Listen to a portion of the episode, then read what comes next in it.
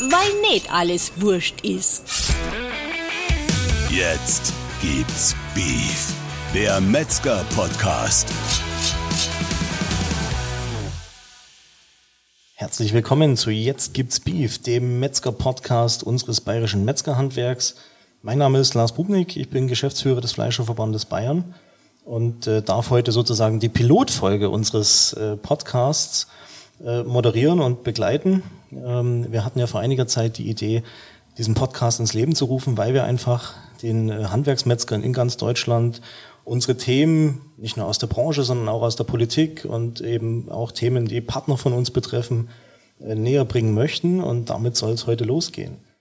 Und äh, wie sich's für den Metzger-Podcast gehört, wir befinden uns heute hier in der Nähe von Straubing, ist unser erster Gast auch ein äh, Metzgermeister und äh, er ist auch noch obendrein der einzige Metzgermeister im Deutschen Bundestag. Und ich darf ganz herzlich willkommen heißen unseren Kollegen und Freund Alois Reiner. Lieber Alois, herzlich willkommen. Hallo, grüß dich. Äh, freut mich, dass ich dabei sein kann. Das ist eine besondere Ehre für mich. Eine besondere Ehre. Und äh, als wir vor, glaube ich, eineinhalb Wochen den Termin ausgemacht haben, äh, habe ich gesagt, wir sind die Ersten, die so einen Podcast sozusagen im bayerischen Handwerk ins Leben rufen. Was hast du dir gedacht, also gehört hast, jetzt machen die Metzger auch noch einen Podcast? Also mein erster Gedanke war super. Ähm, ich habe kürzlich erst einen Podcast gemacht äh, über die Verkehrspolitik. Ähm, mein Thema heute im, im Deutschen Bundestag und da haben wir gedacht, du Podcast äh, über deinen Beruf, was gibt's Besseres? Wunderbar. Für alle, die dich nicht kennen, lieber Alice, du bist selber Metzgermeister, ähm, ihr habt auch einen eigenen Betrieb. Wir sitzen ja auch gerade hier äh, in deinem eigenen Wirtshaus, mitten im Stüber, total urig. Leider könnt ihr das da draußen jetzt alle nicht sehen. Ähm, mit lauter Schützenscheiben an der Wand und äh, einer, einer total tollen Einrichtung. Ähm, kannst du ein bisschen was über deinen Betrieb? Ihr habt ja eine eigene Metzgerei äh, mit einigen Niederlassungen für, für deine Kollegen draußen ein bisschen was über den Betrieb erzählen? Ja, kann ich gern machen. Also ähm, nach meiner Meisterprüfung ziemlich schnell, mit 22 Jahren, habe ich mich selbstständig gemacht, habe den Betrieb äh, von null zusammen mit meiner Familie, mit meiner Frau aufgebaut. Ähm, haben wir in der Spitze einmal 30 Mitarbeiterinnen und Mitarbeiter gehabt. Und ja, dann war es so weit, dass irgendwann das Ganze zu klein wurde in Heibach. Dann habe ich meinen früheren Lehrbetrieb gekauft.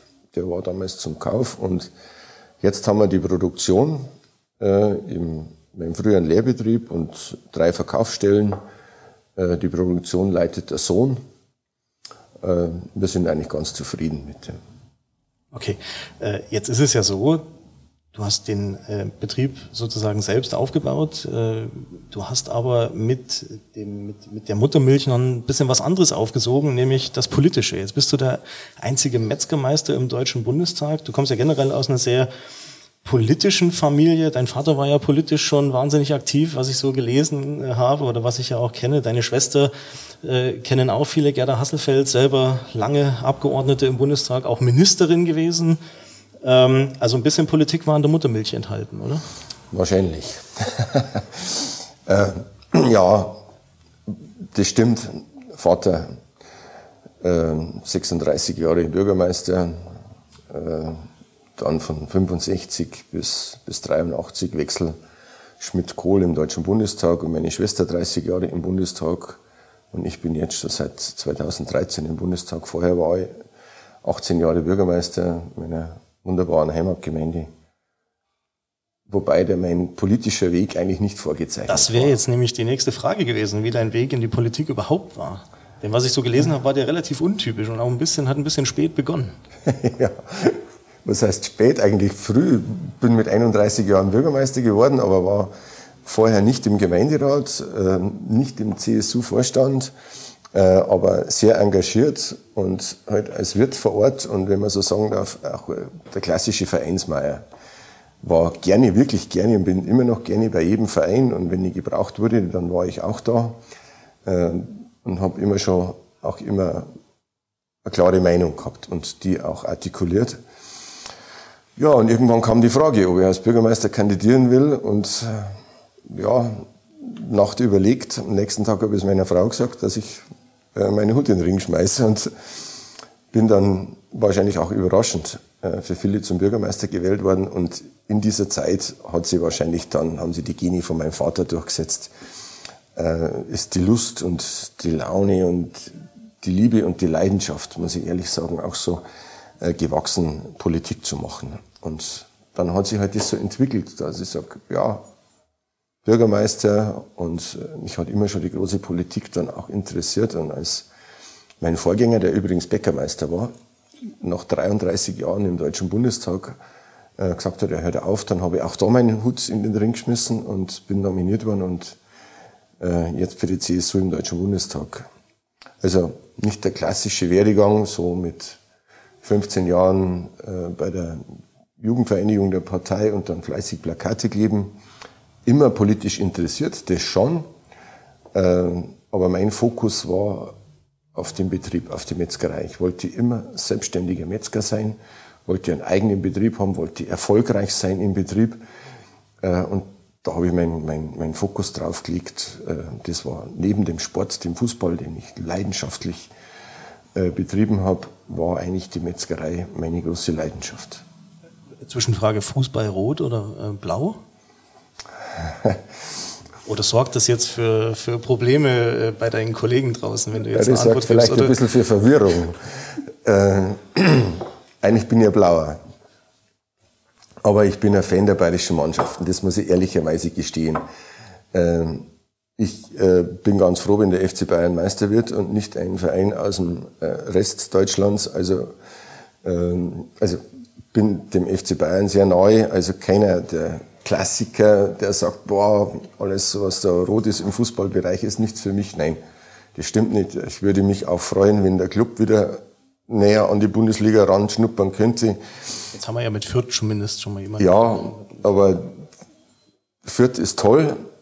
Äh, keine Frage, ich spiele jetzt in der, in der Bundesliga. Ich finde auch Augsburg super mit einem Trainer aus, aus Straubing jetzt, so der das. den Klassenerhalt gesichert hat.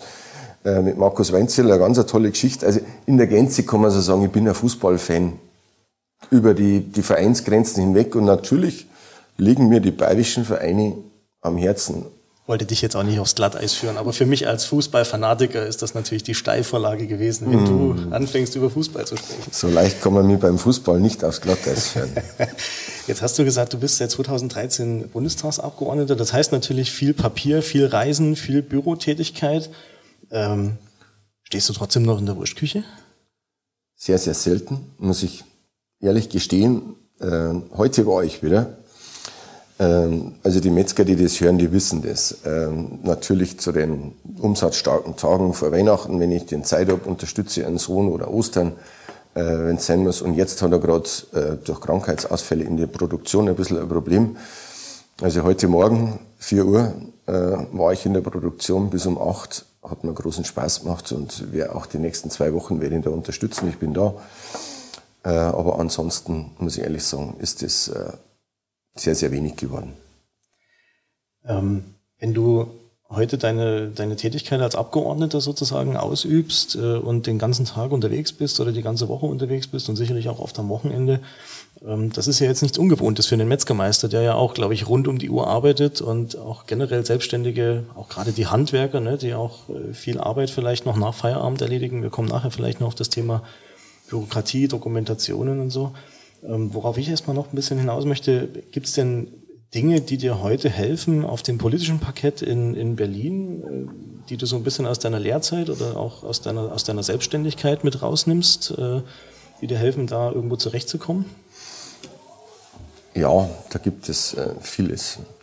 Einmal, äh, wenn man das, das Wort selbstständig ein bisschen zerpflückt, also selbst und ständig, äh, ist auch in der Politik viel, wenn wir natürlich auch unsere Mitarbeiter haben, aber äh, es läuft vieles über, über den Abgeordneten und ständig sieben Tage die Woche, das war ich als selbstständiger Handwerker auch gewohnt, äh, der Fleiß äh, und ganz oft auch der lange Atem.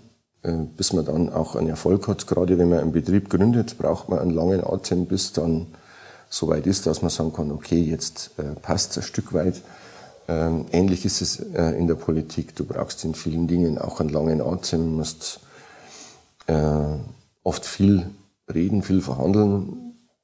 Was für mich dann eine Umstellung war, ich war also, wenn du selbstständig bist, dann bist du irgendwann auch der Entscheider vor Ort. Also im Betrieb, du trägst äh, die Entscheidungen und äh, musst sie auch mittragen. Und das ist dann äh, als Bürgermeister noch ein Stück weit der Fall. Du kannst über gewisse Dinge entscheiden. Aber wenn du einmal im Deutschen Bundestag bist, dann ist unglaublich viel auf Kompromisse aufgebaut. Auch das muss man lernen. Äh, wenn man von der, bitte nicht falsch verstehen, von der Chefrolle kommt, äh, in eine Rolle, zuerst einmal als Neuer im Deutschen Bundestag äh, und dann auch zu wissen, du kommst mit deiner eigenen Meinung nicht zu 100 Prozent durch. Also du musst einen Kompromiss schließen. Ähm, das wäre bei 709 Abgeordneten, glaube ich, auch ein bisschen schwierig, oder? Wenn jeder mit seiner eigenen Meinung durchkommen würde. Ja, das ging ja gar nicht. Das, das wäre nicht möglich. Ähm, du warst äh, in der letzten Legislaturperiode Mitglied im Ausschuss für Ernährung und Landwirtschaft. Äh, bist heute dort noch stellvertretendes Mitglied. Ähm, das ist ja so der Ausschuss, der, glaube ich, auch für unsere Branche maßgeblich mit zuständig ist. Äh, kannst du vielleicht den, den Zuhörern mal kurz erklären, was dieser Ausschuss macht und warum er eben auch gerade so wichtig für unsere Metzger oder eben auch für das Ernährungshandwerk ist? Ähm, der ist wirklich sehr wichtig. Es werden maßgebliche Entscheidungen äh, in diesem Ausschuss geprägt. Natürlich wird viel über Landwirtschaft gesprochen und alles, was äh, dranhängt. Aber ich war unter anderem in den ersten vier Jahren auch zuständig für Lebensmittelkennzeichnung und Kontrolle. Und klar, Metzger hat auch wunderbar gepasst. Also man schaut schon bei der Ausschussbesetzung, was passt. Und es waren viele europäische Vorlagen umzusetzen in deutsches Recht. Und äh, ich habe an mein Büro die Devise ausgegeben, Leute, umsetzen ja, eins zu eins. Sobald wir was drauflegen, lege ich mein Veto ein. Und das habe ich ja immer gemacht. War nicht immer einfach für das auszuführende Ministerium. Äh, aber es gab in meiner Zeit im Landwirtschaftsausschuss definitiv keine europäische Vorgabe, äh, die wir mehr als eins zu eins umgesetzt haben. Und ähm, da kam viel. Also das kommt relativ viel, viel Kleines, Unterschwelliges. Ähm, da wird viel entschieden und momentan, ja, das Tierwohlabgabe, äh, Thematik und so weiter. Also das betrifft ja die Metzger ziemlich stark, wenn es denn einmal kommt. Also das wird alles äh, in diesem Ausschuss äh, mit beraten. Das ist das, was du gerade angesprochen hast. Ne? Wenn, wenn alle EU-Länder um uns herum etwas gut machen, macht es der Deutsche gerne besser ne? als von der Gesetzgebung her. Das ist so ein Problem, was wir, glaube ich, hierzulande haben. Ja, und da habe ich immer, und auch jetzt im Verkehrssektor, hoch ich immer auf eine 1 zu 1 Umsetzung. Auch da gibt es halt, ab und zu muss man mal einen Kompromiss eingehen. Aber ich habe es wirklich die vier Jahre geschafft. Die ersten vier Jahre, wir haben wir nichts draufgelegt. Das heißt jetzt, äh, du bist ja jemand vom Fach, der also direkt aus der Praxis kommt, weiß, was vor Ort äh, sozusagen abgeht, äh, was die Betriebe beschäftigt, jetzt auch abseits vom Metzgerhandwerk. Wir arbeiten auch stark ja auf der bayerischen Ebene mit dem Bäckerhandwerk und den Ernährungshandwerken zusammen, Müller, Brauer und den Konditoren.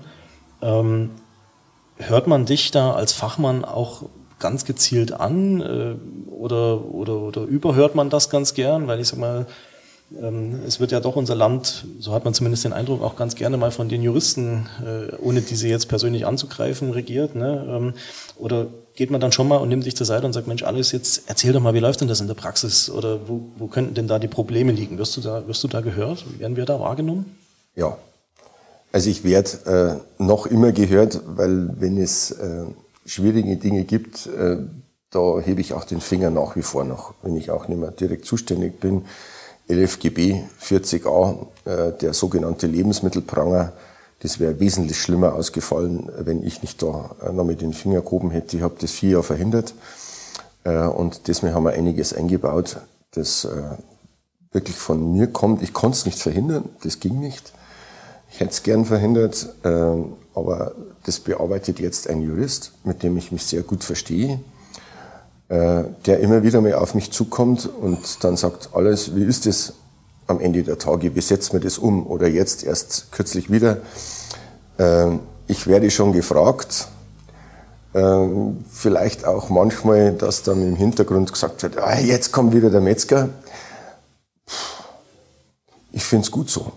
Ja, ist auch wichtig für deine Kollegen draußen, weil ich wollte jetzt auch nicht den Juristen zu nahe treten, aber es ist ja nun mal eine Tatsache, dass viele Regelungen so ausgestaltet sind, dass man sie ja wirklich teilweise 20 Mal lesen muss, ja, äh, bevor man sie versteht und sie ja dann vielleicht doch das ein oder andere Mal ein Stück weit praxisfremd sind. Ja, vor allem, wenn man dann ein Beispiel aus der Praxis nennt. Wenn man sagt, Leute, wenn wir so und so beschließen, schauen Sie mal, was das am Ende der Tage äh, in der Produktion ausmacht oder schaut, was das am Ende der Tage im Verkauf ausmacht. Also das können manche gar nicht wissen, weil es man, muss man auch gar keinen Vorwurf machen. Ich mache da niemand äh, der Kolleginnen und Kollegen einen Vorwurf. Aber wenn du äh, fast dein ganzes Berufsleben mit dem zu tun gehabt hast, dann, dann bist du halt wesentlich näher dran. Wenn wir jetzt in den Deutschen Bundestag schauen, unser Parlament, ähm, über 700 Abgeordnete, ähm, von denen gerade mal sieben Handwerksmeister sind. Ähm, in der CSU bist das du als Metzgermeister und dein Kollege Peter Ramsauer, der glaube ich Müllermeister ist. Ähm, trotzdem sind diese sieben Meister gerade mal ein Prozent der Abgeordneten. Eigentlich wollte ich jetzt die provokante Frage stellen und sagen, ist das Handwerk im Bundestag ein Stück weit unterrepräsentiert? Die Frage ist gar nicht provokant, das ist so.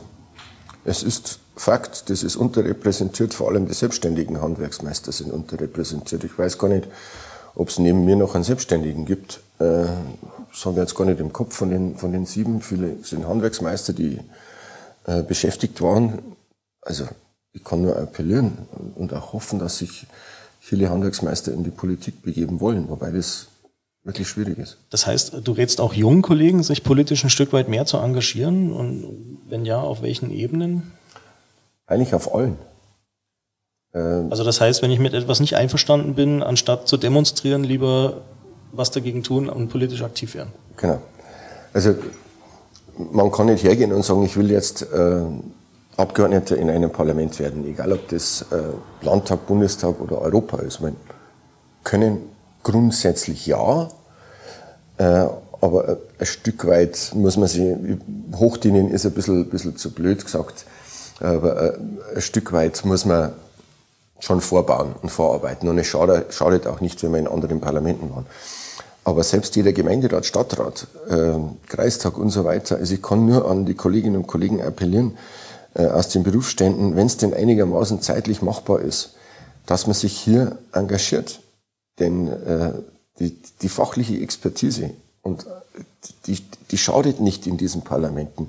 Und es ist auch nicht schlecht, wenn man da äh, sich engagiert, egal bei welcher Partei äh, am Ende der Tage man äh, sich politisch engagiert. Aber nur zu schimpfen und dann keine Verantwortung übernehmen zu wollen, na ja, das kann man durchaus machen. Ich bin den anderen Weg gegangen, immer schon. Äh, auch vor meiner Zeit als Bürgermeister habe ich gesagt, Leute, das mache ich so nicht mit. Und wenn man das dann ein paar Mal macht, dann kommt man, kommt man durchaus einmal in Verantwortung. Und wenn man dann das Glück hat, so wie ich, ist, ist auch mit viel Glück, dass du zur rechten Zeit am rechten Ort bist und äh, in ein Parlament aufrückst. Äh, das ist natürlich eine andere Geschichte. Wobei ich sagen muss, äh, das muss man auch verstehen. Es bedeutet für viele Selbstständige ein unglaubliches Mehr an Arbeit, wenn man sich politisch noch engagieren will. Also für mich war das äh, schon viel, viel Arbeit. Das heißt, deine Woche hat wie viele Arbeitsstunden? Ach, die zähle ich nicht. Äh, ich habe noch nie noch Oder wie, wie lange schläfst du nachts? Dann frage ich andersrum. Das ist wenig. Also ganz unterschiedlich, aber, aber mir reichen in der Regel sechs Stunden, sechs, sieben Stunden. Das ist gut, ist viel. Letzte Nacht war es, ein bisschen weniger. Ähm, und, äh, aber wenn ich es dann einmal wieder brauche und habe Zeit, dann sage ich auch ganz ehrlich, dann ist das Nachmittagsnickerchen auch nicht ausgeschlossen. Äh, aber die Nacht hat wenig Stunden und äh, unter 12, 14 Stunden Arbeitszeit nie. Das ist aber die normale selbstständigen Arbeitszeit. Äh, aber du hast, wie gesagt, ein Betrieb kann auch darunter leiden, wenn, wenn, äh, wenn er nicht richtig aufgestellt ist. Also es ist ein unglaublicher Aufwand, bis du politisch dann einmal an ein Ziel kommst. Äh, auch ein zeitlicher Aufwand. Aber trotzdem nochmal wirklich ein Appell an alle, die, die irgendwie die Chance haben, sich zu engagieren. Bitte engagiert euch. Ist ja übrigens auch was, was wir äh, als Verband immer wieder auch den jungen Kollegen mit auf den Weg geben, auch bei uns an der Fleischerschule, auch im Unterricht. Ich zum Beispiel auch als Dozent lasse das immer wieder mit einfließen, weil, äh, wie du es gerade richtigerweise gesagt hast, nur ein Schild zu basteln, wo drauf steht, ich bin dagegen, nutzt eben an vielen Stellen nichts, sondern da wäre es eben sinnvoller, konstruktiv äh, an der Sache mitzuwirken und einfach Verbesserungsvorschläge zu liefern. Mhm. Wenn ich jetzt an, an deine Arbeit so als Abgeordneter denke, auf da prasselt sicherlich wahnsinnig viel auf einen ein. Auch Themen, so wie letztes Jahr äh, mit dieser Abgrenzung Industrie, Handwerk, kommen wir auch gleich noch dazu beim, beim Arbeitsschutzkontrollgesetz. Welche Rolle spielen da die, die Fachverbände, so wie wir oder auch der Deutsche Fleischerverband oder eben auch die anderen Bundes- und Landesverbände des Handwerks da? Also ich meine, wir haben ja äh, wirklich regelmäßig Kontakt und auch einen sehr, sehr guten Kontakt. Ähm, und äh, deswegen bist du ja auch der Erste gewesen, den ich unbedingt oder den wir unbedingt in diesen Podcast auch einladen wollten. Ähm, äh, welche Rolle spielt da diese Zusammenarbeit? Unterstützt das die Abgeordneten? Ist das, ist das hilfreich, dass die Verbände dann schon immer mal herkommen und auch mahnend den Finger heben und sagen, das und das und das geht jetzt beim besten Willen nicht? Also es unterstützt auf alle Fälle ist hilfreich, aber vor allem notwendig. Und ihr macht es äh, hervorragend. Äh, ich war ja eigentlich seit meiner Selbstständigkeit, ich weiß noch gut, weil unser Obermeister damals kam und sagt, alles äh, Metzgerinnung. Ja, die Frage gab es für mich nicht. Klar äh, ist man da dabei. Äh, viele sagen, ja, äh, Lobbyismus und so weiter. Lobbyismus ist per se nichts Schlechtes. Lobbyismus ist ein Stück weit auch Weiterbildung. Äh, wenn ich jetzt sehe als, als, äh, als Metzgermeister und es geht um die verschiedensten Themen, was die, die Metzger betrifft, und habe dann nochmal die Expertise vom Fachverband, der zu mir kommt und sagt, du alles, pass auf, da haben wir ein Problem. Man kann als Abgeordneter nicht alles selbst im Blick haben. Und deshalb gibt es die Verbände und die Verbände sind wichtig und notwendig und müssen sich, und ich bitte sogar darum, dass sie sich äh, in der Politik einbringen. Wir werden auch im Sinne der Verbände nicht alles zu 100 Prozent lösen können. Das müssen wir ja immer wieder mal leidvoll erfahren. Ja, aber wenn sich die Verbände bei uns nicht melden, ja bitte, äh, dann, dann dann hilft's ja auch nicht. Also darum kann ich nur sagen, die Verbände sind unglaublich wichtig, egal äh, in welchem Bereich. Ich mache ja jetzt schwerpunktmäßig Verkehrspolitik, also da kann man sich vorstellen, was alles auch auf mir einprasselt. Äh, ich kann äh, nicht jedem Verband nach dem Mund reden. Also könnte einige sagen, die, denen ich mit Sicherheit nicht nach dem Mund rede, aber trotzdem unterhalte ich mich mit denen. Ähm, und es schadet nicht, wenn man jeden Tag ein Stück weit klüger wird. Und äh, die Fachexpertise aus den Verbänden macht einem ein Stück weit klüger. Und da glaube ich, ist der Bayerische Fleischerverband auch so ein Stück weit ein Wadelbeißer, oder? Also bei einigen Themen, äh, da glaube ich, erinnere ich mich an sehr viel E-Mail-Kontakt auch zu späterer Stunde, wo wir einfach nicht locker gelassen haben. Auf alle Fälle.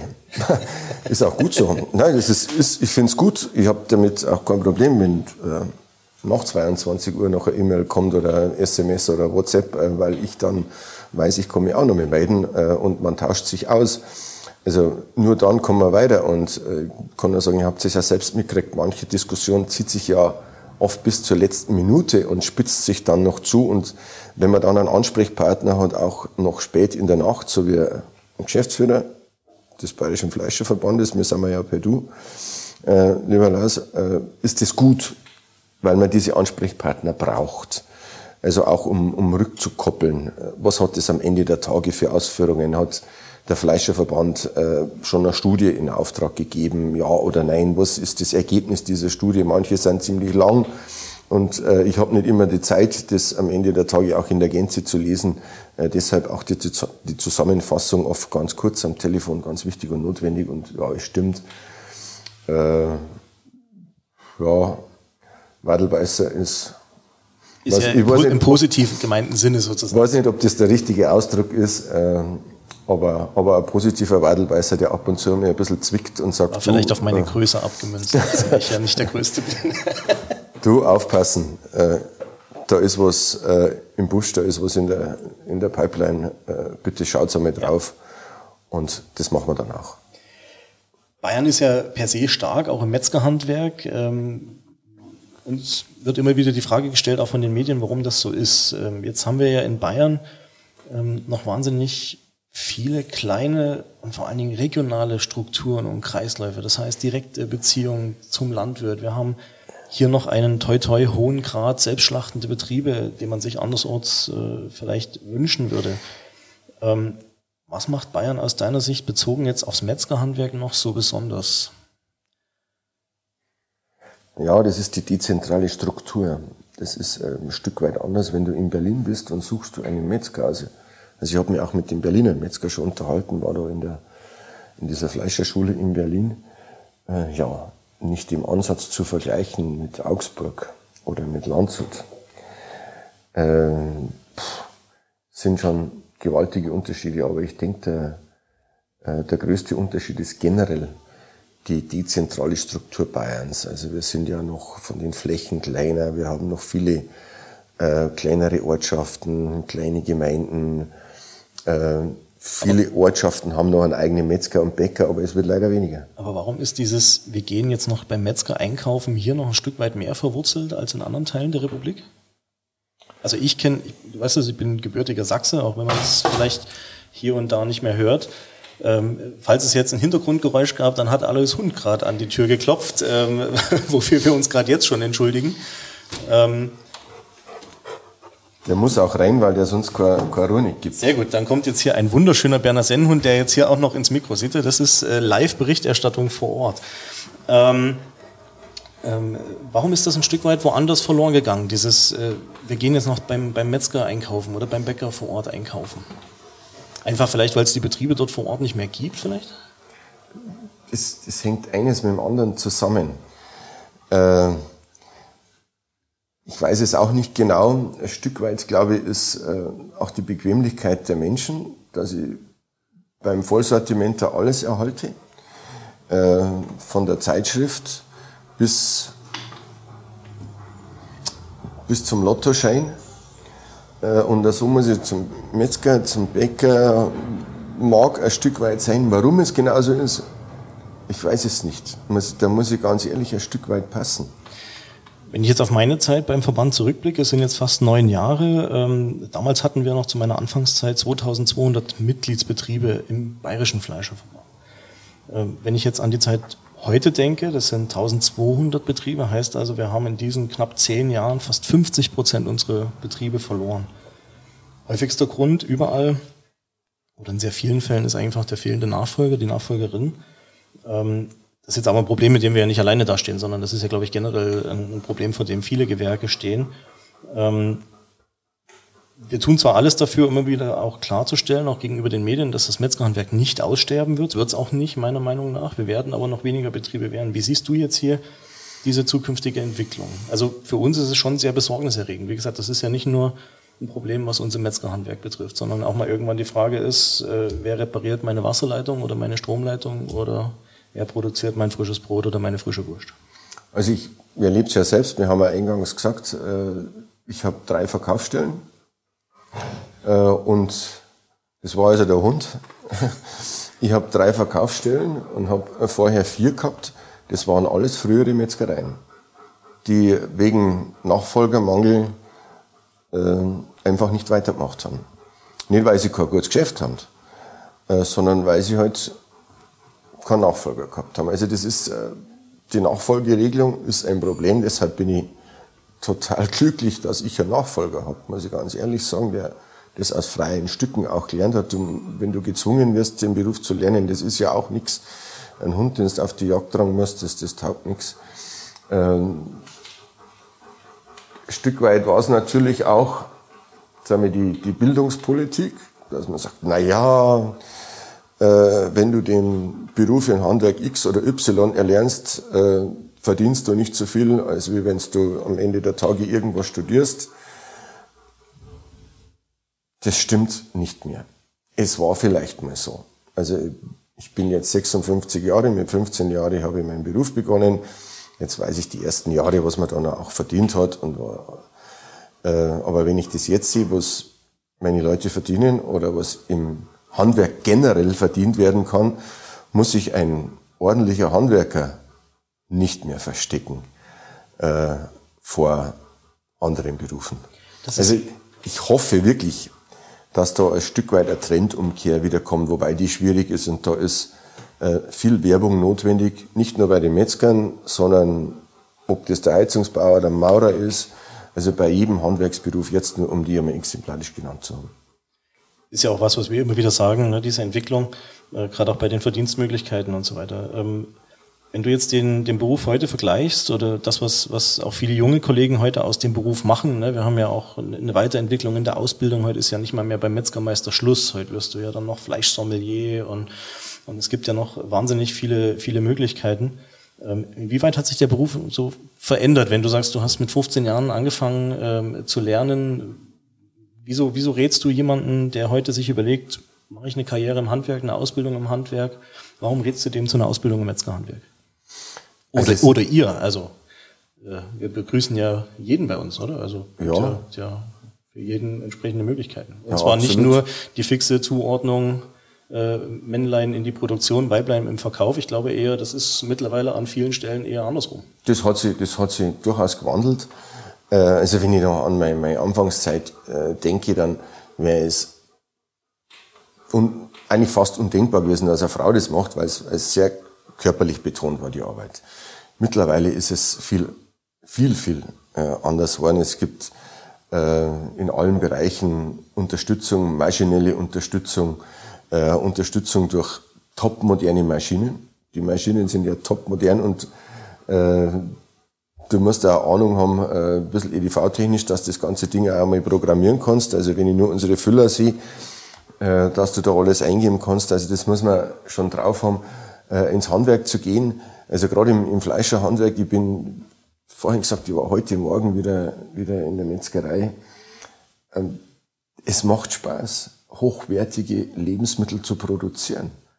Äh, und es werden in, in, in allen Bereichen im Handwerk, jetzt mal Metzger oder der Bäcker oder der Konditor, äh, werden hochwertigste Lebensmittel produziert. Und das muss doch Spaß machen. Also ich habe als ich heute Morgen dann äh, gleich die erste Weißwurst aus dem Kessel probiert habe, das ist ein, ein Genuss. Oder danach selbst wieder, also Weißwurst natürlich selber gemacht, ich durfte wieder. Ähm, der Sohn Und was geworden? Ja, super, super. Ähm, lieber Wiener Leona und auch mit, mit, mit Fleisch umzugehen.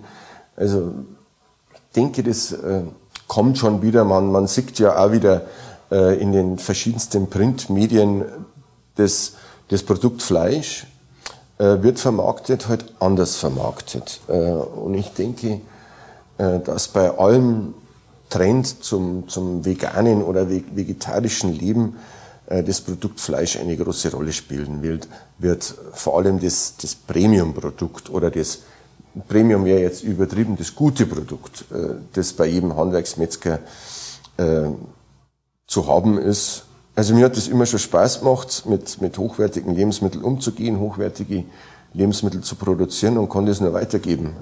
Das äh, macht auch weiterhin Spaß. Jetzt kommen wir ja nicht umhin, aufgrund deiner Funktion auch als Bundestagsabgeordneter irgendwie noch so ein bisschen die, die, die Brücke zur Politik zu schlagen. Ähm, jetzt hast du gerade über den bewussten Fleischkonsum gesprochen und hast angesprochen, dass da wieder ein Stück weit eine Trendumkehr da ist. Ähm, jetzt gibt es ja einige ähm, Parlamentarier, die uns das Fleischessen auch gerne abgewöhnen würden. Äh, wie siehst du diese Thematik? Äh, wird Deutschland irgendwann fleischlos? Nein. Gott sei Dank.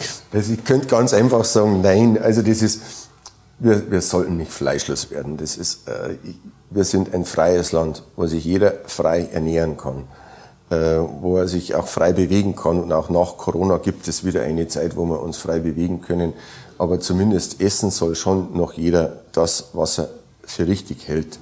Äh, wenn es Hinweise gibt, was gesund ist und weniger gesund, ist das auch in Ordnung.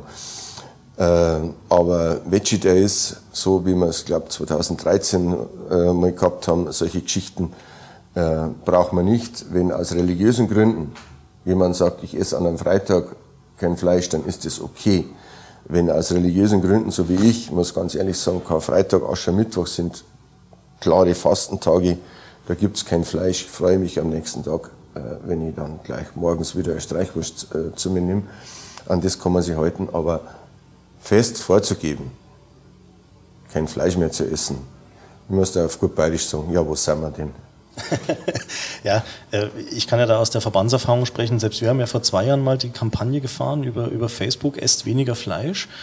Ähm, und das Echo war in, in der Tat damals geteilt. Also so sehr wie wir natürlich wieder von allen Veganern Vegetariern angegriffen wurden, ja, ähm, so sehr haben es aber auch viele unterstützt. Und das ist, glaube ich, auch das, was du sagst, dieser bewusste Konsum, dass man wieder hinkommt und sich bewusster ernährt und sagt, okay, ich möchte vielleicht auch wissen, wo das Fleisch herkommt äh, oder wie das Tier gehalten wurde, wie es gelebt hat. Ähm, das, äh, glaube ich, kommt schon mehr in der Bevölkerung, oder? Gerade vielleicht auch bei jungen Leuten. Ja, das, das äh, haben wir eine gewisse Zeit schon gehabt. Vor, vor einigen Jahren war das ganz massiv. Äh, dann hat es wieder, wieder abgeebbt. Jetzt kommt es wieder äh, noch nicht so in der Stärke, äh, wie, wie manche das glauben. Aber wichtig ist es, dass man dass, dass das Produkt Fleisch, das ja aus einem Tier kommt, kein Ramschartikel ist. Und auch die Bewusstseinsbildung, es ist kein Ramschartikel, es ist jetzt nicht unbedingt ein, ein Wegwerfartikel, dass man auch bewusst einkauft, äh, dann denke ich, ist auch wichtig, wie wird das Tier gehalten und wo kommt das Tier am Ende der Tage her. Das, das gehört alles äh, mit zusammen. Das führt uns ja zwangsläufig zum Thema äh, des Tierwohls und der Debatte, die ja darum äh, aktuell geführt wird und auch schon seit längerem geführt wird. Ähm, jetzt wissen wir beide, dass es dazu auf Bundesebene drei Vorschläge gab, wie man mehr Tierwohl finanzieren könnte. Ein Weg davon war immer wieder die oft diskutierte Erhöhung des Mehrwertsteuersatzes für Fleisch und Wurst, also für tierische Produkte von 7 Prozent äh, auf 19 Prozent. Ähm, wir haben das als Verband kritisiert. Äh, wir haben dazu auch ein Gutachten eingereicht, was wir auch deinem Büro und auch einigen deiner Kollegen schon zugeleitet haben. Ähm, was hältst du von diesem ganzen Thema? Ähm, es ändert ja aus unserer Sicht nichts an der Grundproblematik, jetzt einfach zu sagen, dann erhöhen wir mal die Steuern für Fleisch und Wurst. Also pauschal die Mehrwertsteuer zu erhöhen, ist meines Erachtens der völlig falsche Ansatz. Wenn man da was macht, also dann muss man sich das gut überlegen. Der Grundsatz oder die Grundsatzidee ist ja vielleicht gar nicht schlecht. Äh, bloß es muss handelbar sein, also es muss bürokratisch handelbar sein für diejenigen, die äh, Fleisch und Wurst herstellen oder die es dann auch verkaufen. Muss es einigermaßen mit einem vernünftigen bürokratischen Aufwand handelbar sein. Äh, der zweite Punkt ist, eine Mehrwertsteuererhöhung, das ist einmal schnell gesagt. Aber man muss wissen, die Mehrwertsteuer wird aufgeteilt zwischen Bund, Länder und Kommunen. Also, und eine Steuer kann für alles verwendet werden. Und ich will nicht, dass eine, in Anführungszeichen bitte nicht falsch verstehen, Tierwohlabgabe äh, für Straßen den Straßenbau verwendet ja. wird. So gern ich Ortsumgehungen habe, die müssen anders finanziert werden und da kümmere ich mich auch darum, dass die anders finanziert werden. Äh, wenn eine Tierwohlabgabe, dann muss es dem Tierwohl auch zur Verfügung gestellt werden, sprich den Landwirten zur Verfügung gestellt werden. Und da müssen wir eine Lösung finden. Und da denke ich, sind auch die Metzger dabei, dass man sagt, wir brauchen eine Lösung, wo dieses Geld wirklich ins Tierwohl fließt, also sprich den Landwirten, die die Tiere äh, auch äh, hochziehen, dass die das Geld kriegen. Mit einer Mehrwertsteuer ist das definitiv nicht gesichert. Und da sie dann mit der Mehrwertsteuer äh, vielleicht noch irgendwelche äh, kommunalen äh, Landes- und, Staats äh, und Staatssäckel füllen muss, die durch eine Erhöhung dieser Mehrwertsteuer, also im, im Lebensmittelbereich, die dann am Ende der Tage Lebensmittel teurer machen, für viele nicht mehr erschwinglich machen, um es kurz zu sagen, Mehrwertsteuererhöhung ist für mich der absolut falsche Ansatz. Ist ja auch was, was wir als Verbände, wie gesagt, so angesprochen haben und auch äh, kritisiert haben. Was ich von unserer Seite deutlich machen möchte, wir, wir sind ja auch nicht gegen mehr Tierwohl. Ganz im Gegenteil. Ähm, man muss ja ganz deutlich dazu sagen, dass viele deiner Kollegen draußen ja heute schon viel mehr für Tierwohl tun. Also ja. äh, wie viele haben heute noch die, äh, gerade bei uns in Bayern, die direkte Beziehung zum Landwirt vielleicht noch aus dem Ort, ne, wo die Schweine vielleicht noch nicht mal zwei, drei Minuten äh, transportiert werden oder die Rinder. Ähm, also insofern, äh, wir kritisieren nicht die Verbesserung des Tierwohls an sich, sondern einfach diesen Weg dieser Finanzierung, der da eben diskutiert wird. Und für uns ist eben der Eindruck, dass man das als in Anführungsstrichen einfachsten Weg eben ein Stück weit präferiert. Das ist so der Eindruck, der sich gerade ergibt. Ja, das mag der Eindruck sein. Es ist aber der falsche Weg. Wenn es auch der einfachere Weg ist, der vielleicht auch bürokratieärmste Weg, dann sage ich, okay, wir erhöhen die Mehrwertsteuer, Punkt aus, fertig. Äh, ich sehe es aber den falschen Weg, weil es wirklich unglaublich kompliziert ist, dass du sagst, äh, den erhöhten Ansatz der Mehrwertsteuer gebe ich jetzt nicht den Kommunen, gebe ich jetzt nicht den Ländern. Ähm, das geht nicht. Ich glaube, es geht auch rechtlich nicht, dass man denen das nicht geben würde. Deshalb ist es für mich, und ich bleibe dabei, der falsche Ansatz. Jetzt erinnere ich mich mal zurück an unsere letzte gemeinsame Innungsversammlung, als sie noch stattfinden durften, ähm, in der Metzgerinnung Straubing-Deckendorf. Da haben wir gemeinsam mit deinen Kolleginnen und Kollegen über die Belastung im Arbeitsalltag gesprochen. Ähm, da sind immer wieder äh, zwei Begriffe gefallen. Äh, einmal das Kassengesetz und äh, einmal der allgemeine Begriff Bürokratie. Ähm, jetzt haben wir, das wissen viele vielleicht gar nicht, ja schon mehrere Bürokratieentlastungsgesetze in Deutschland. Mir ist jetzt persönlich noch niemand über den Weg gelaufen, den diese Gesetze tatsächlich entlasten, zumindest jetzt nicht äh, direkt und auch bewusst im, im Handwerk.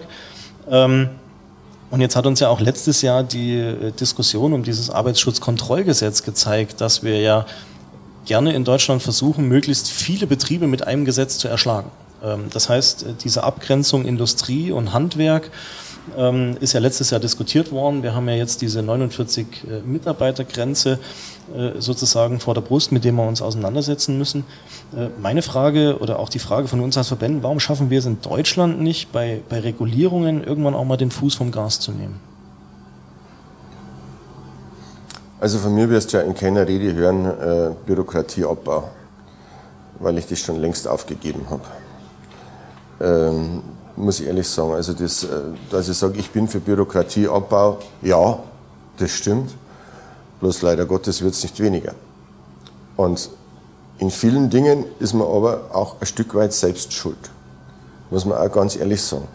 Wenn du äh, nicht alles regelst, dann hast du am Ende der Tage wieder ein Gerichtsverfahren am Hals, wenn du nicht alles dokumentierst äh, wo ist das geschrieben, wo hast du das aufgeschrieben. Also es muss, muss ja am Ende der Tage alles dokumentiert werden. Ich kann das auch jetzt bei dem Podcast sagen, ich bringe immer ein Beispiel, äh, das, das ganz banal ist. Meine Mutter hat sich vor vielen Jahren, vor 30 Jahren, einmal in Straubing ein, ist gestolpert am Gehweg, einen Fußbrocher und einen Armbrocher.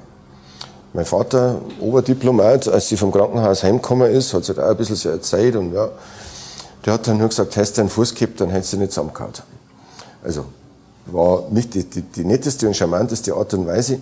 Heute, wenn dir das passiert, dann hat die jeweilige Kommune mit Sicherheit eine Schmerzensgeldforderung oder, und, oder irgendeine Klage am Hals, weil eventuell der Gehweg uneben war und das muss irgendwo dokumentiert werden, dass der Gehweg eben ist. Gleiches gilt bei der Baumschutzverordnung, ähnliches gilt bei uns. Äh, wenn dir als Metzger irgendeiner einen Ärger verursachen will und sagt, du hast ein Hygieneproblem und hast das gerade nicht dokumentiert, also die Abklatschproben, die wir vierteljährlich machen müssen, äh, und hast diese Abklatschproben gerade nicht gemacht und nicht dokumentiert, kannst du eventuell ein Problem haben. Und so baut sich über viele Jahre auch eine, ja, durch, wie soll ich sagen, durch, durch Sicherheit, die man, die man in Anführungszeichen äh, abbilden will, eine Bürokratie auf, die furchtbar nervt. Da brauchen wir gar nicht reden. Das, das, das nervt äh, furchtbar und wir Deutschen neigen halt dazu, immer gleich dann extrem zu sein. Alles am perfektesten zu regeln. Alles muss perfekt durchorganisiert und durchgeregelt sein. Leider Gottes ist es so, äh, wenn, du hast ja mitgekriegt, wie wir äh, um die 49 gekämpft haben, waren wir ja vorher auch auf einem ganz anderen Stand. Ähm, also angefangen haben wir, glaube ich, mal mit, mit elf, oder? Genau, so um den Dreh. Elf Mitarbeiter, ja. alles was drüber ist, ist wäre Industrie, Industrie gewesen. Man muss sich das einmal vorstellen. Das wäre also, ein Witz gewesen. Ne? Also, also, auch wieder mitunter ein Verdienst der Verbände. Da muss man auch ehrlicherweise sagen, ich muss das ehrlicherweise sagen. Ähm, aber so baut sich heute halt in manchen Bereichen auch Bürokratie auf. Oft geht es auch andersrum, ne? klar. Ähm, aber es gibt halt auch viele Bedenkenträger, die von Berufswegen schon Bedenkenträger sind.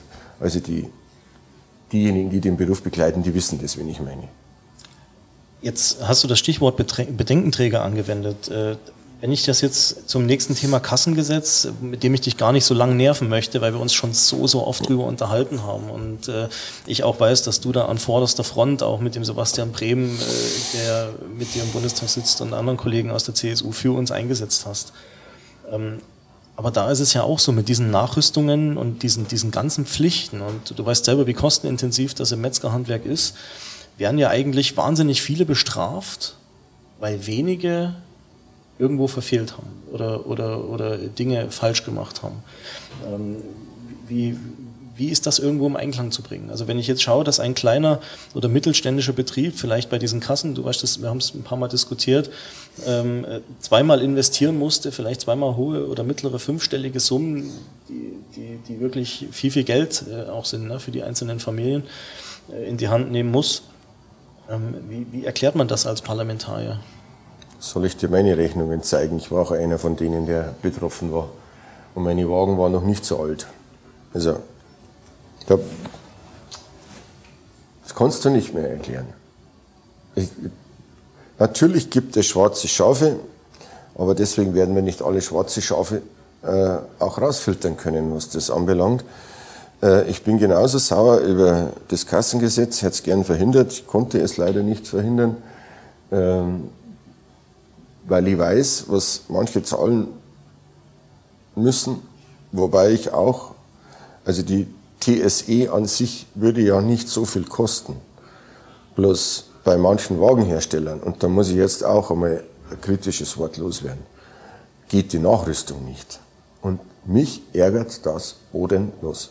Ich habe modernste Geräte, die vielleicht sechs, sieben, acht Jahre alt sind und kann diese TSE nicht nachrüsten und muss diese Geräte irgendwie fast verschrotten. Also das sind auch so Dinge, wenn diese TSE pro Waage, wo es nachrüstbar ist, vielleicht 500 Euro kostet äh, und bloß weil ich mir damals eine top moderne Waage gekauft habe, die vollgepackt ist mit modernster Technik, kann ich das Teil nicht mehr nachrüsten. Und jetzt muss ich wieder neu kaufen. Ähm, ja, Unsere Entscheidung war nicht die beste, die wir im Deutschen Bundestag getroffen haben. Jetzt fährt da leider Gottes ein LKW vorbei. Das würde ein bisschen stören, vor allem auf dem Kopfsteinpflaster in Heimat. Jetzt ist er weg. Also unsere Entscheidung war nicht die beste. Aber wenn du dann in der Diskussion bist, ich war ja dann noch als, als Haushalts- und finanzpolitischer Sprecher, also der Vorgänger von Sebastian Brim, äh, mitunter in der Diskussion dabei und sagt dir der Finanzminister, der aktuelle, ja, so viel kostet doch das gar nicht. So ein TSE ist ja für 300 bis 500 Euro zu erhalten. Dann stimmt es. Aber nicht für jeden Wagentyp. Und wenn man dann ins Detail geht, dann versteht man die Verärgerung der Kolleginnen und Kollegen. Ich verstehe das absolut. Ähm, jetzt werden viele sagen, ja, der verdient ja als Bundestagsabgeordneter einen Haufen. Ne? Ähm, das soll ja mein Betrieb sein. Und jeder andere Betrieb muss auch bezahlen. Also riesig ärgerlich und du tust dich in der Diskussion hart. Ist es aber nicht auch so gewesen, also ohne jetzt jemanden gezielt in Schutz zu nehmen, aber ist es nicht auch so gewesen, dass die Vorgaben zu dieser TSE auch relativ spät auf, auf von den zuständigen Behörden und Ämtern auf Bundesebene bekannt stimmt. gegeben wurden und dann die Hersteller entsprechend auch spät erst reagieren konnten? Auch das stimmt. Auch das stimmt, absolut.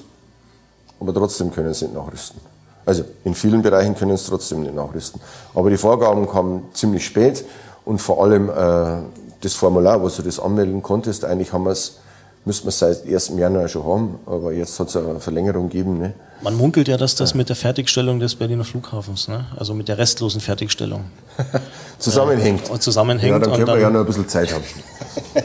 Wobei äh, jetzt schon geflogen wird, aber, aber bis der endgültig fertig ist, das, das meinte ich ja. noch länger. Das meinte ich ja. Ähm, jetzt hast du ja gerade auch das angesprochen, ähm, dass du nicht die Meinungen äh, alle immer überall durchbringen kannst. Äh, du hast es vorhin auch, glaube ich, gesagt, Politik ist ja ein Mehrheitsgeschäft. Wie schwierig ist denn das für euch als, als äh, Unionsfraktion, CDU, CSU? Ihr müsst euch ja zwangsläufig ne, mit der SPD immer an einen Tisch setzen und äh, auskarteln, was, was, was geht durch, was geht nicht durch. Ist das dann wie am berühmten Pokertisch oder wie kann man sich sowas vorstellen? Ja, der Pokertisch wäre ein bisschen übertrieben. Es geht schon um Argumente, aber es geht am Ende der Tage um die besten Argumente. Du musst Argumente austauschen und äh, wenn du halt ein Kontra hast von, von, von deinem Kollegen, äh, dann musst du schauen, dass du das äh, Kontra mit guten Argumenten austauschen kannst. Und vieles geht halt dann aus parteiideologischen Gründen mancher Partei nicht. Wenn man sagt, hier ist no way, da stehst du an und dann muss man, muss man sich das so vorstellen, dann gibt es auch die, die Berichterstatter zu den verschiedensten Themen, wie ich da eingangs gesagt habe, äh, für Lebensmittelkennzeichnung und Kontrolle. Wenn du mit deinem Kolleginnen oder Kollegen des Koalitionspartners nicht klarkommst, dann geht das eine Stufe höher zum jeweiligen Sprecher. Ich bin jetzt Sprecher Verkehr. Also wenn sich die Berichterstatter da nicht einig werden, dann geht es zu mir.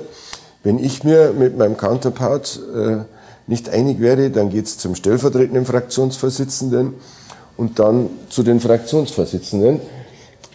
Wobei dann die, sage mal, die, die fachlichen Argumente immer weniger eine Rolle spielen, je weiter es nach oben geht, dann spielt immer mehr äh, die, die Parteitaktik äh, eine Rolle. Die hören sich natürlich die fachlichen Argumente an, aber da wird abgewägt, okay, das eine gehen wir mir nach, beim anderen gehen wir da nach. Ja, es ist ein Austausch von verschiedensten Argumenten. Rein Poker oder Glücksspiel ist es nicht. ähm das führt uns zum, zum, zum letzten Thema, worüber wir gerne mit dir sprechen möchten. Das sind natürlich unweigerlich die Bundestagswahlen. Du bist ja selber mit, mit fast 100 Prozent, ich, ich nehme an, du hast dich selber vielleicht der Stimme enthalten, denn ich glaube, es waren 99,4 Prozent, mit, dem, mit denen du wieder nominiert wurdest für, den, für, den, für das Bundestagsmandat. Ähm, die Wahlen, die im Herbst vor uns stehen, jetzt ist es ja so, man wird ja tagtäglich mit äh, politischen äh, Wahlumfragen äh, bombardiert. Äh, wir alle wissen, welche Parteien gerade auf welchen Höhenflügen sind und welche es vielleicht nicht sind.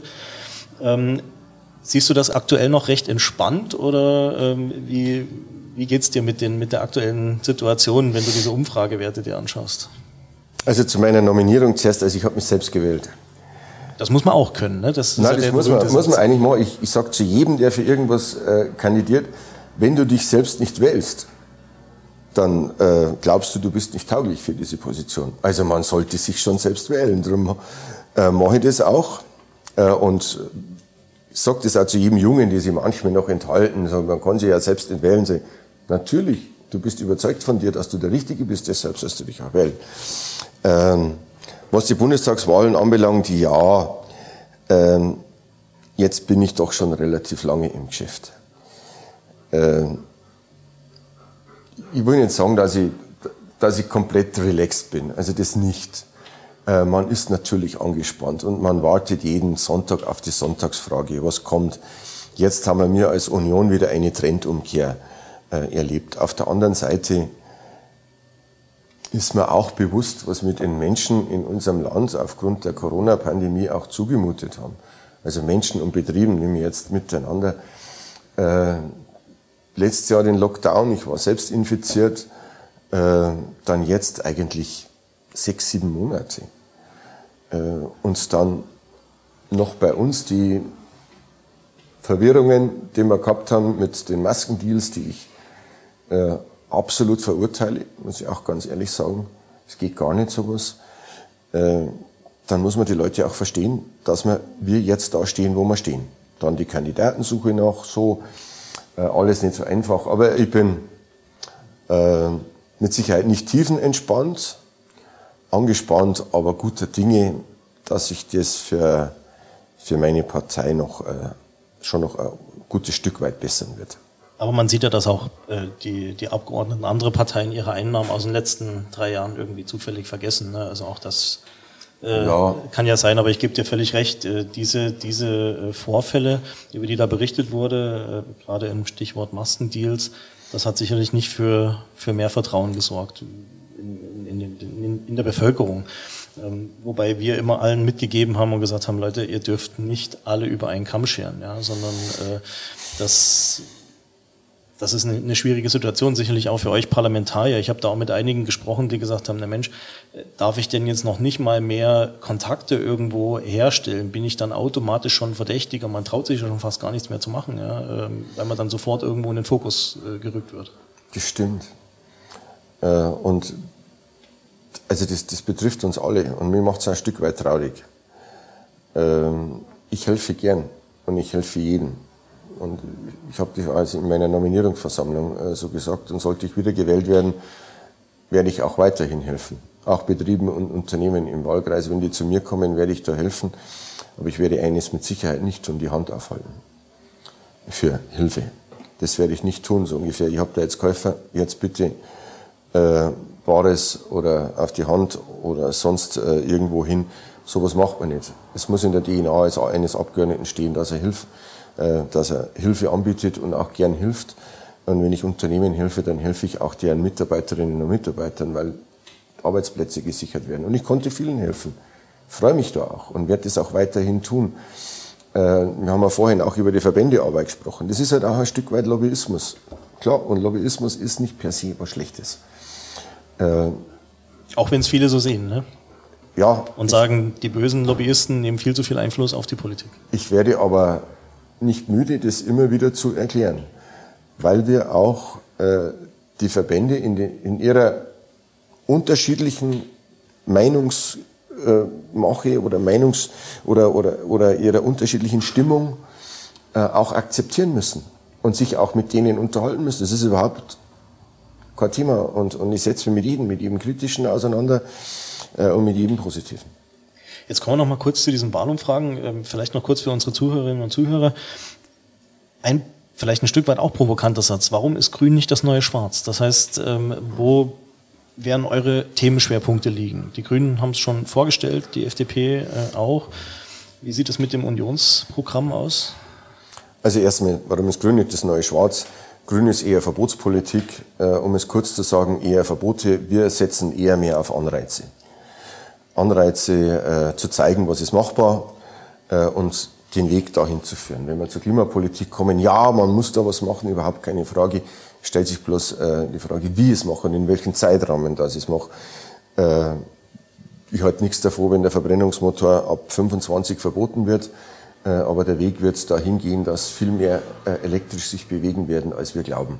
Das wird auch so sein. Aber das ist eigentlich der, der, der große Unterschied. Wir setzen auf Anreize, andere setzen auf Verbote. Das ist äh, ein massiver Unterschied. Ähm, warum wir noch kein Wahlprogramm haben, das hat durchaus verschiedenste Gründe. Man hat es ja mitgekriegt, es hat sich alles gezogen mit äh, der Spitzenkandidatenfindung äh, und ein Stück weit muss, so ehrlich muss man sich auch machen, ein Wahlprogramm auch mit dem Spitzenkandidaten abgestimmt sein. Wenn auch Laschet und Söder sich ziemlich ähnlich sind, sie sind nicht gleich. Wenn auch CDU und CSU sich sehr ähnlich sind, wir sind alles andere als gleich. Also haben wir schon durchaus andere Ansätze und darum dauert es mit dem Wahlprogramm oder hat unser Wahlprogramm, äh, das ja jetzt in Arbeit ist, nur ein bisschen Zeit, bis das Licht der Öffentlichkeit erblickt. Aber das wird wird bald kommen.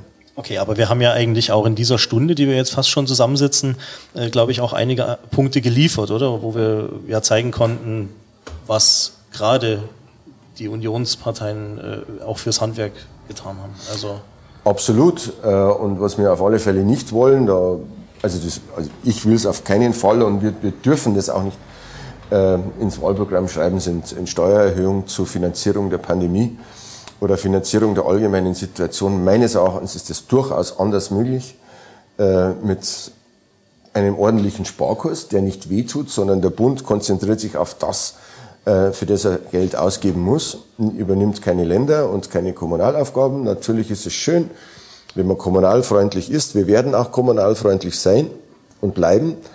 Äh, aber ob wir weiterhin das Geld so ausschütten können, das steht auf einem anderen Papier.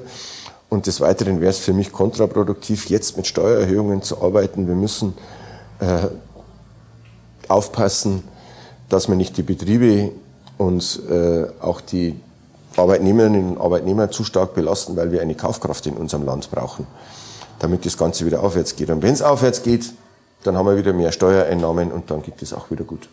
Was mich persönlich ein bisschen umtreibt, ähm, ist ja auch die Auffassung vieler Bürgerinnen und Bürger, wenn man äh, auch so persönliche Umfragen vielleicht auch im Fernsehen verfolgt, die wo sagen, hm, zur Wahl, da weiß ich gar nicht, ob ich hingehe oder nicht. Oder vielleicht machen wir mal eine Protestwahl. Das sind ja alles Punkte, die mir so ein bisschen die Nackenhaare aufstellen, auch wenn ich da ganz wenige nur noch von habe. Aber äh, wo ich dann sage, also Protestwahl oder noch viel schlimmer, gar nicht zur Wahl zu gehen, ist eigentlich äh, auch der falsche Ansatz. Was möchtest du solchen Leuten, die jetzt einfach so total unentschieden sind, vielleicht noch äh, vielleicht ein Stück weit mit auf den Weg geben?